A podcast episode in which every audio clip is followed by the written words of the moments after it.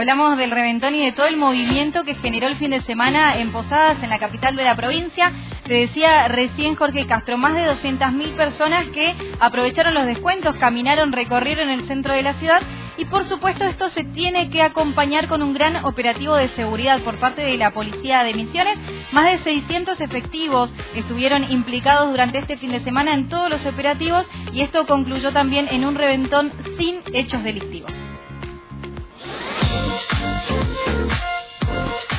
Se han desplegado más de 200 personal policial en cada jornada.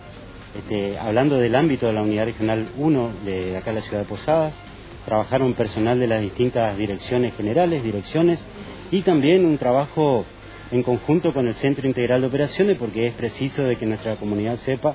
de que el Centro Integral de Operaciones, a través de las cámaras del sistema de emergencia 911,